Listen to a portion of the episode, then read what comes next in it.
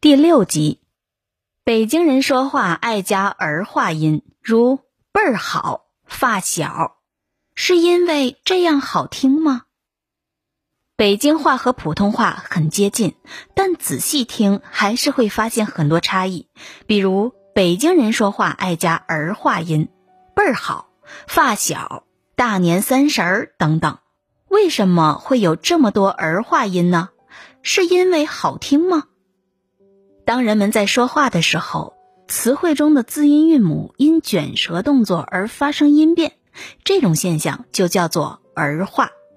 儿化的韵母叫做儿化韵，其标志是在韵母后面加上日，如鸟、老头等。北京等地的方言中就有很多儿化现象。儿化音听起来有种特别的韵味，但不要由此以为儿化音只是为了好听。其实它还有区别词义和词性的功能。比如“刺”可以做名词，也可以做动词，但“刺儿”就只能做名词了。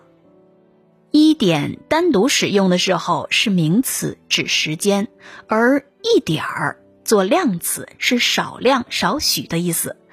所以，当儿化音区别词义和词性时，是必须要儿化的，否则会产生歧义。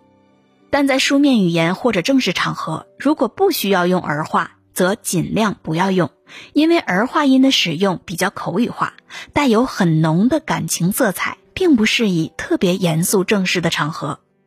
在生活中，人们常用儿化音来表示一种喜爱和亲切的感情。比如小花儿、小孩儿、大高个儿，我们去看电影，这些儿化音里带有一种愉快的感情在里面。有个流传甚广的绕口令“小杂货摊儿”，主要就是运用了儿化音，加强了喜剧效果。我们那儿有个王小三儿，在门口摆着一个小杂货摊儿，卖的是酱油、火柴和烟卷儿、草纸，还有关东烟儿。红糖、白糖、花椒、大料瓣儿、鸡子儿、挂面、酱醋和油盐、冰糖葫芦一串又一串，花生瓜子儿还有酸杏干儿。王小三儿不识字儿，算账记账他净闹稀罕事儿。街坊买了他六个大鸡子儿，他就在账本上画了六个大圆圈儿。过了两天，人家还了他的账，他又在圆圈上画了一大道。可到了年底。他又跟人家去讨账钱儿，鸡子儿的事儿早就忘在脑后边儿。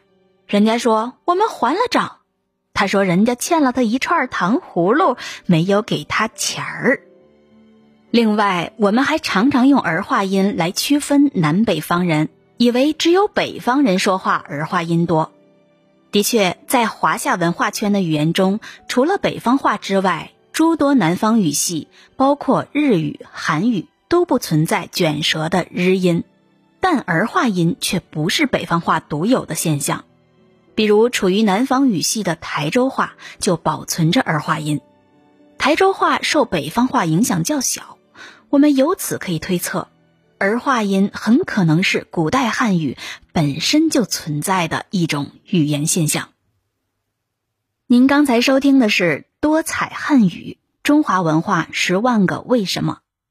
同名图书由中华书局出版，演播若晴。